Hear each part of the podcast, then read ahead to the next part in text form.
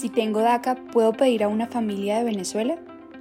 Con el nuevo programa de parole para los venezolanos, a cualquier persona con algún tipo de estatus, inclusive el DACA o TPS, puede uh, ser como patrocinador para una persona en Venezuela. Uh, solamente hay como 24 mil visas disponibles, uh, entonces tiene que actuar lo antes posible.